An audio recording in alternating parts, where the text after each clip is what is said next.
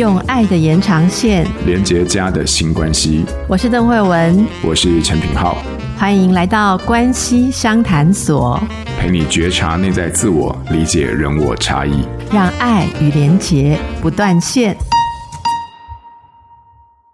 各位关系相谈所的听众朋友，大家好，我是品浩，慧文好，品浩好，大家好，我是慧文。嗨，啊，我跟你说，慧文，自从我们前面几集。在分享了一些关于自卑的内容之后，我发现我们得到超多回响的。然后我想说，诶，既然这个自卑这个议题有大家这么多的共鸣，那我们这一集也来好好的回应一下关于听众朋友提出的各自的一些问题好了哈。这个一路有说到，就是因为自信不足，所以面对育儿、工作还有人际互动，在心中会不断的自我攻击，然后没有办法接纳自己。好，然后像文玲有说到，就是关于自己很小的时候就发现自己在这个平胸的部分感到自卑。好，然后直到现在，就是还有对于自己性征这件事情上面，会让自己非常介意。哈，诶，慧文，我想问你，就是你觉得为什么自卑会引发大家这么多的共鸣啊？是我们自己？都处在这种自卑的议题当中，还是说，其实太多的时候，我们在生活当中就是一直不断因为别人的自卑，然后引发我们自己非常多的一些感受啊，或者是情绪吗？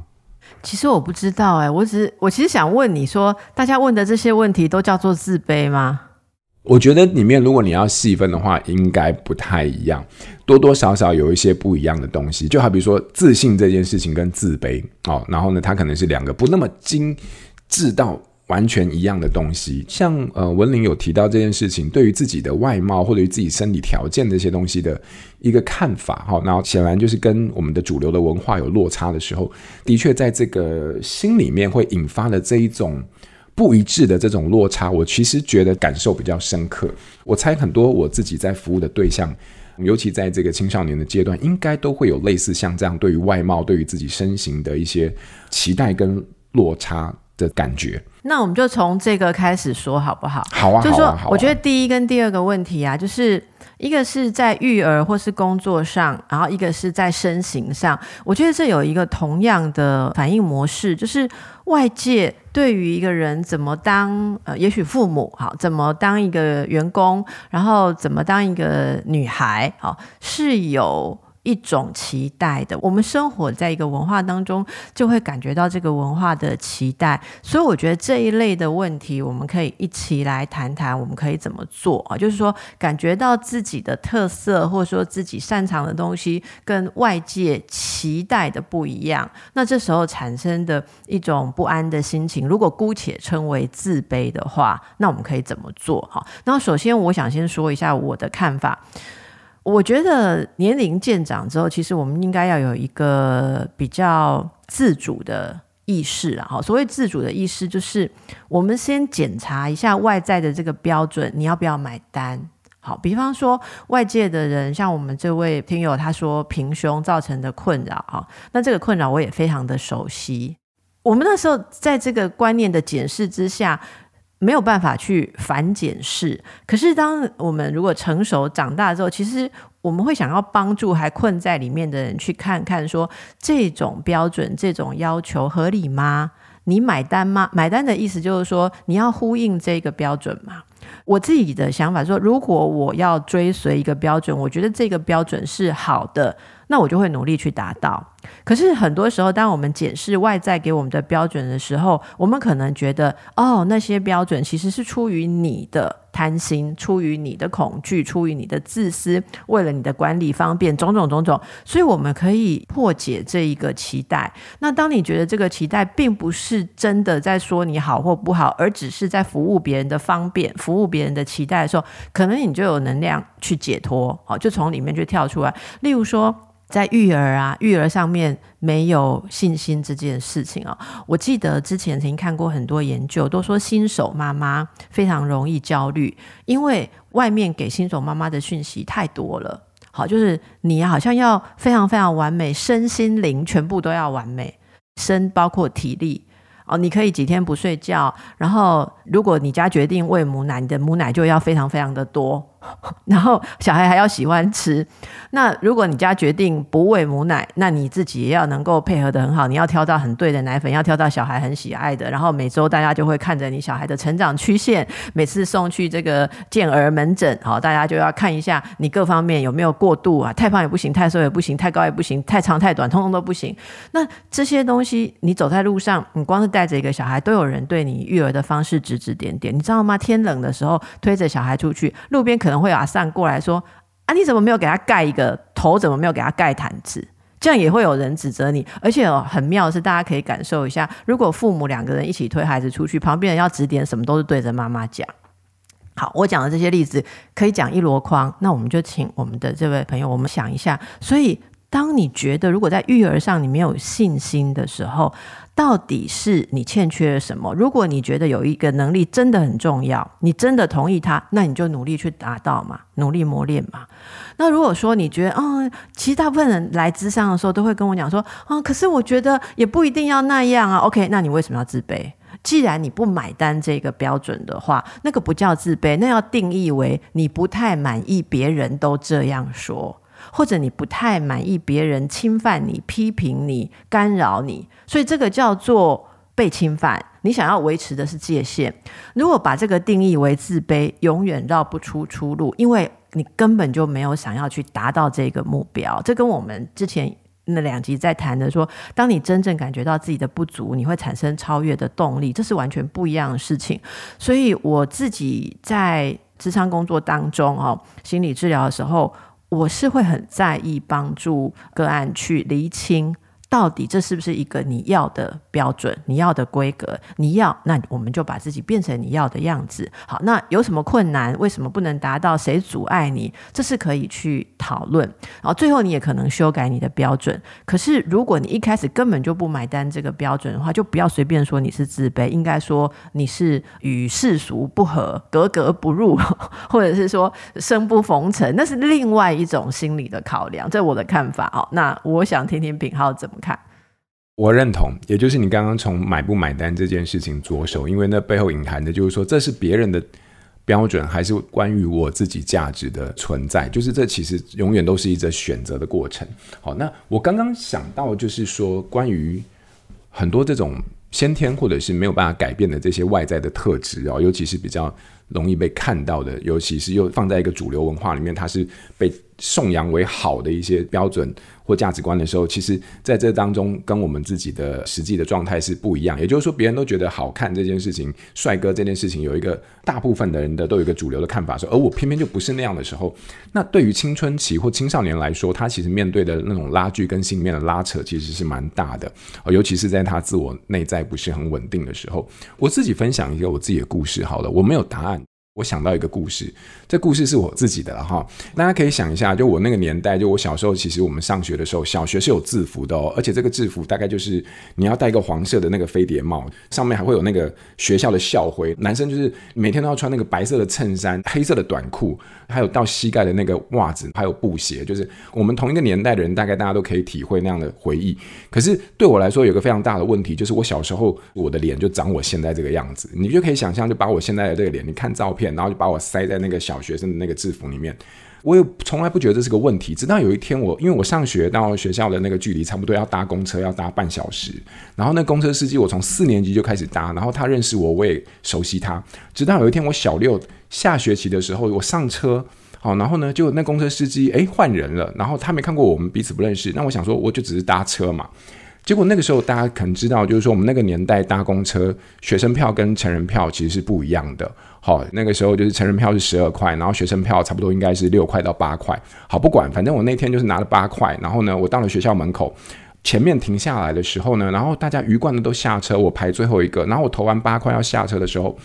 结果那公车司机居然就是我还没下车，然后公车司机就突然在我面前就把那公车给关起来，那个是两扇式的那种铁门，我就看着那个司机先生，然后那时候很小，我才六年级，我根本不知道怎么做什么回应，我就有点担心。然后那公车司机居然就对着我说：“你不要以为你穿这个样子，你就可以投学生票。”好，那句话什么意思？他的意思就是说我为了省那四块钱呢，然后把自己打扮成学生的样子。哈，一段时间之后我才回神过来，可是我那时候。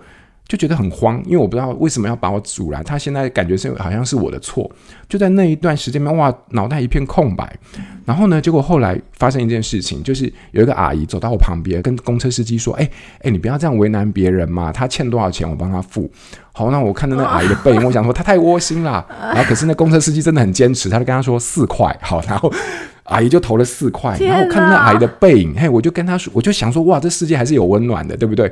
我就正准备要跟她说谢谢的时候，然后阿姨回过头来，我看着她，我们两个凝视，然后阿姨看着我，非常严肃又温柔的说：“你下次不要再这样了。”天哪！所以我被插第二把刀，就是说，所以在那个我对于自我价值都还不是很明确的时候，我后来因为这件事情，其实我好长一段时间非常讨厌大众交通工具。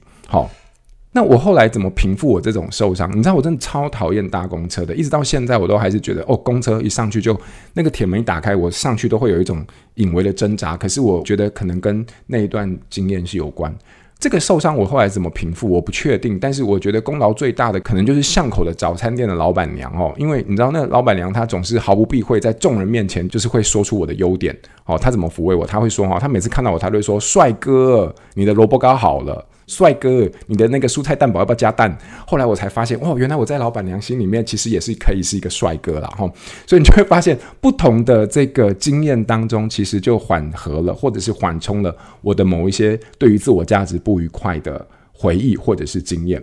这就让我想到一件事情哦，就是我觉得我们永远无法改变这种在主流当中冲击到自己外貌的这种落差带来的不足或者是不满。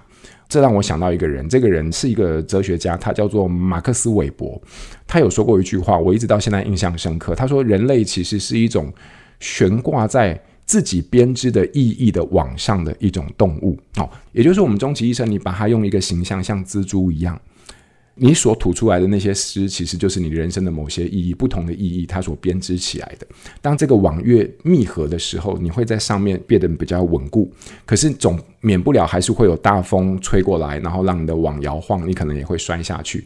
可是当你这个透过你自己所编织的意义之网越牢固而越紧密的时候，你就会找到一个能够安身立命的一个位置。而在那个过程当中，你也会。找到自己的一个力量，或者是支撑你的一个基础。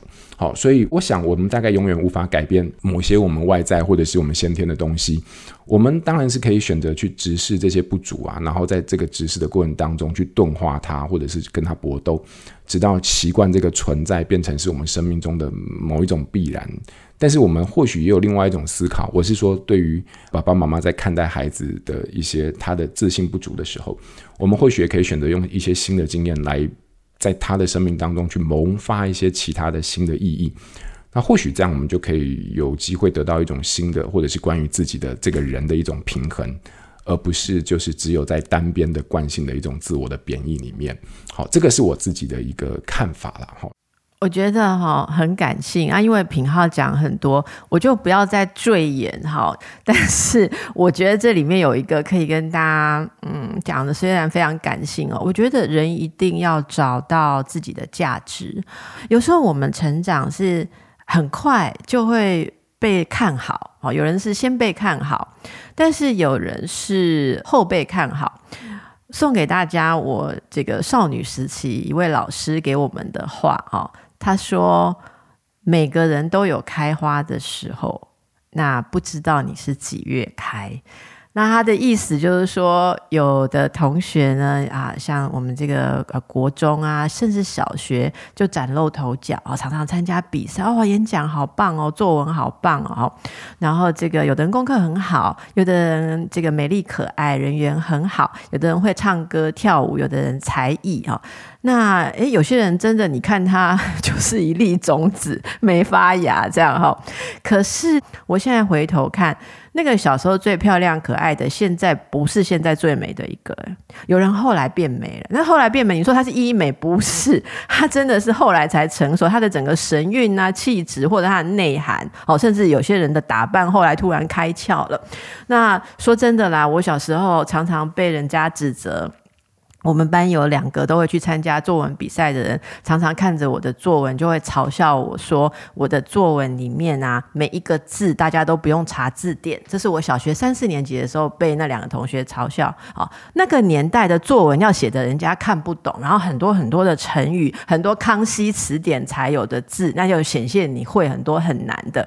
那我可能就是胡适白话文派的哈，我就只能表达我的意思了哈。可是我跟你讲，事过过境迁啦。现在哪一个畅销书，哪一个名作家的书里面写要查字典字？我们两个写心理书评哈。我们现在是以达意，对不对？谁能够把一个意思描绘得非常的贴切？所以后来我国中、高中开始参加作文比赛，我开始得奖、得奖、得奖，说没有一个评审老师跟我说要写那些看不懂的字啊。